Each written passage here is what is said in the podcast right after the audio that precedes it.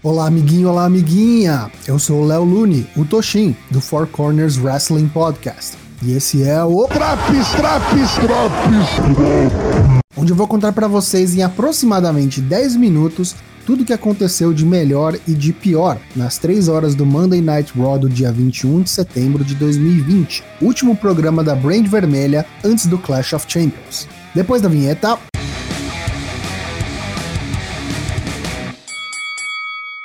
programa começa todo bagunçado, com o um grupo conhecido como Retribution chegando ao ringue. Cinco membros, têm as máscaras habituais e capuzes, porém usando novas máscaras que mais parece que saíram de uma festa do Dia das Bruxas, ou um show cover do Slipknot. Confirmando as suspeitas, são eles Mia Yim, Dominic Dijakovic, Dio Madden, Mercedes Martinez e Shane Thorne. Todos com novos nomes, que descobriríamos aos poucos ao longo do programa.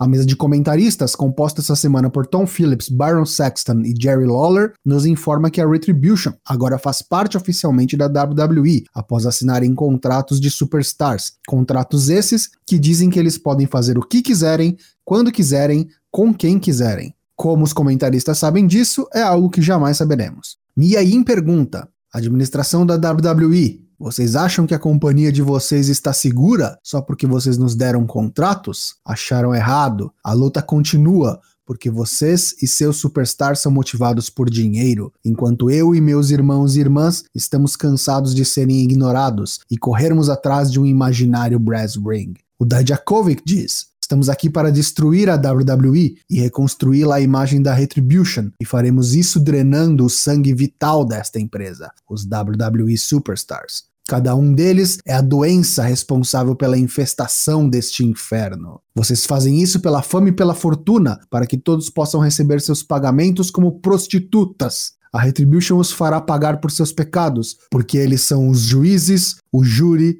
e os executores. Chega a Hurt Business, eles tiram seus paletós e vão ao ringue resolver essa parada. Ao entrarem, a Retribution deixa o ringue. MVP pergunta qual é o problema. Hoje vocês não têm pés de cabras, nem motosserras, não parecem tão durões. MVP imaginou que assim que eles conseguissem seus contratos, eles parariam com essa besteira. Como parece que não é o caso, a Hurt Business veio dar um jeito neles. É a oportunidade que vocês querem? Vocês a terão nesta noite. Lashley diz que o aviso foi dado, diz que eles não são um bando de crianças usando máscaras, eles são a Hurt Business e vão descer o cacete neles. De repente, os cinco da Retribution viram uns 15 com a chegada de mais massa de manobra da facção. Eles entram no ringue, destroem a Hurt Business e encerram o primeiro segmento do programa. Os campeões de dupla do Raw, os Street Profits, juntam-se à mesa de comentaristas para acompanhar o primeiro combate da noite, uma Triple Threat Tag Team Match para determinar os desafiantes dos campeões neste domingo no Clash of Champions. Andrade e Angel Garza contra Seth Rollins e Murphy, contra Humberto Carrillo e Dominic Mysterio. Rápido, porém bom combate, onde Murphy e Andrade carregam o piano, primeiro numa breve aliança de rios contra os Faces, depois quando se enfrentam. Seth Rollins nem chega a participar do combate, decide pegar a sua jaqueta e ir embora, deixando seu apóstolo à própria sorte. Andrade aplica um fortíssimo back elbow, faz o tag e seu parceiro Angel finaliza o combate com o Wing Clipper. Andrade e Garza, agora sem Zelina Vega, lutarão pelos belts no Clash of Champions. O Kevin Owens Show recebe o convidado da noite, Shane McMahon. Kevin dá a plataforma para que Shane promova sua empreitada, o Raw Underground, e o grande combate que teremos nesta noite. Braun Strowman contra Daba Kato. Shane diz que, na verdade, Owens conhece Daba Kato, pois KO foi ao Raw Underground. Shane convoca o gigante ao ringue. Kevin diz que convidou Shane porque sabia que Kato viria junto. Eles lutarão em algum momento, pode ter certeza, mas por enquanto fica uma amostra grátis na forma de um tapão na cara do monstro. Shane contém o enfurecido Daba Kato e pede para que ele se concentre no combate com Braun Strowman. Falou o nome dele, lá vem o Monster Among Men para encarar seu adversário da noite distração suficiente para que Alistair Black surja do nada e ataque Kevin Owens pelas costas, deixando-o caído e incapacitado. Que bagunça!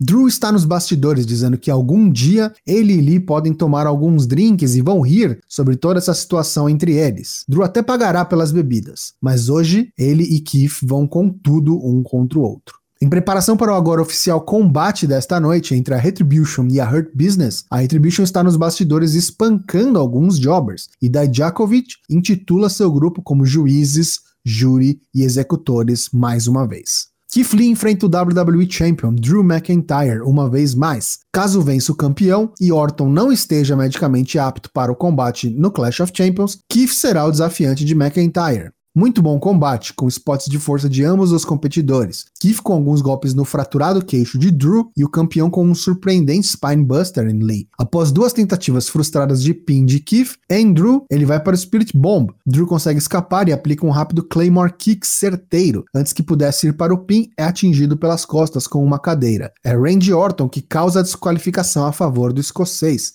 acerta a cadeira na mandíbula lesionada de Drew McIntyre, aplica um punt kick em Keith Lee e contempla seus feitos com ambos competidores caídos. Após o intervalo, Orton corta uma promo dizendo que jamais ele perderia um combate pelo título. Ele é a única constante do vestiário nos últimos 20 anos. Ele vai até a ambulância que está ao lado da rampa e diz a Drew que no Clash of Champions, Randy garantirá que ele dê mais um passeio no veículo, conquistando seu 14º título mundial, cortesia de um RKO. Na terceira luta da noite, Zelina Vega vence Mick James com um backstabber em um combate pouco inspirado e enfrentará Asuka pelo Raw Women's Championship no pré-show do Clash of Champions. Artruth está no Guarujá, enquanto Tozal e um árbitro ninja quase se afogam ao tentarem se esconder de Truth. Este perde o título no mar, mas consegue recuperá-lo após um plano de resgate, cuidadosamente traçado com Little Jimmy e um snorkel providencial. Nas palavras de Matheus Mosman, bobices, bobices.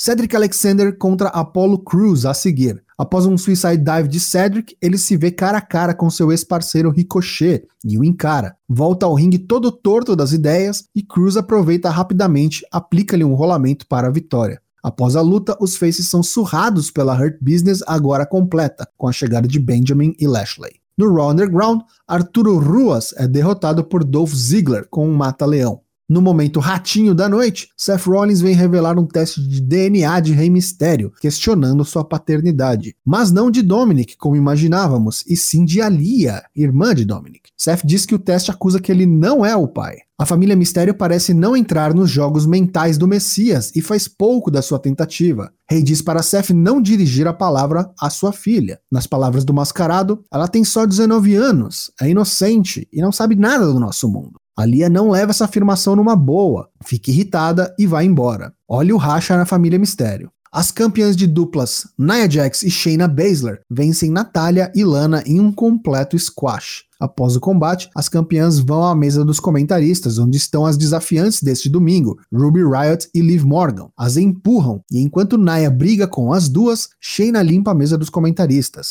Liv e Ruby se afastam e Naya atinge Lana com um Samoan Drop através da mesa pela segunda semana seguida. No Raw Underground, Riddick Moss vence Eric.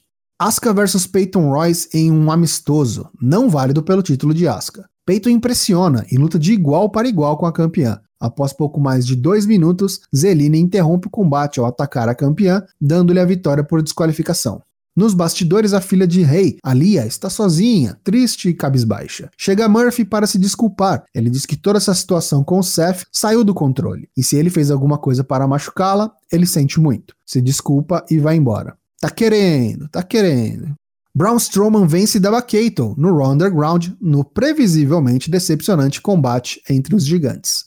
No main event da noite, a Retribution, representada por T-Bar, antes conhecido como Dominic Dijakovic, Mace, que é o Diomedin, e Slapjack, o Shane Thorne. Sim, esses são os nomes deles, eu não inventei agora. Enfrentam Cedric, Shelton e Lashley da Hurt Business. Combate bem mediano, com destaque para o campeão americano Bob Lashley, que parecia intocável durante toda a sua participação. O árbitro interrompe o combate quando T-Bar ataca Lashley com um dedo no olho, sendo que o integrante legal no ringue era Slapjack. Rapidamente o ringue é tomado por inúmeros encapuzados e o pau quebra. Toca a música de Drew McIntyre, que vem ao ringue junto com grande parte do plantel do Raw e afugentam a Retribution. Quando Drew fica sozinho no ringue, Randy Orton aparece do nada e aplica-lhe um RKO, encerrando o Go Home Raw para o Clash of Champions.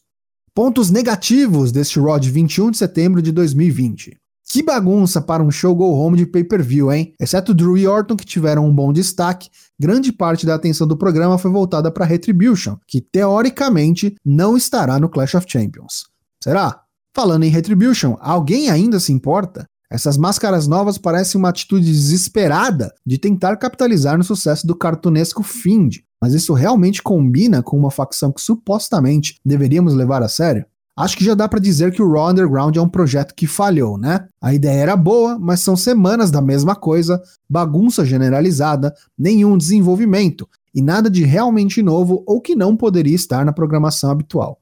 Dos sete combates da noite, exceto os do Raw Underground, três terminaram em DQ e um foi um completo squash. Em três horas de programa não dá para fazer coisa melhor? Já os pontos positivos. Do pouco que se salva deste Raw, destaca a continuidade da rivalidade entre Randy Orton e Drew McIntyre, com notas de Keith Lee, que teve um bom combate na noite, apesar do final, e que com certeza continuará nessa cena do título pós Clash of Champions. Essa edição do Raw leva nota 4 de 10. E aí, Tá curtindo Drops do Raw? Não perca também as edições do NXT, Dynamite e SmackDown e acompanhe-nos ao vivo todas as terças e quintas-feiras a partir das 8h30 da noite em twitch.tv/4cwp. Até lá!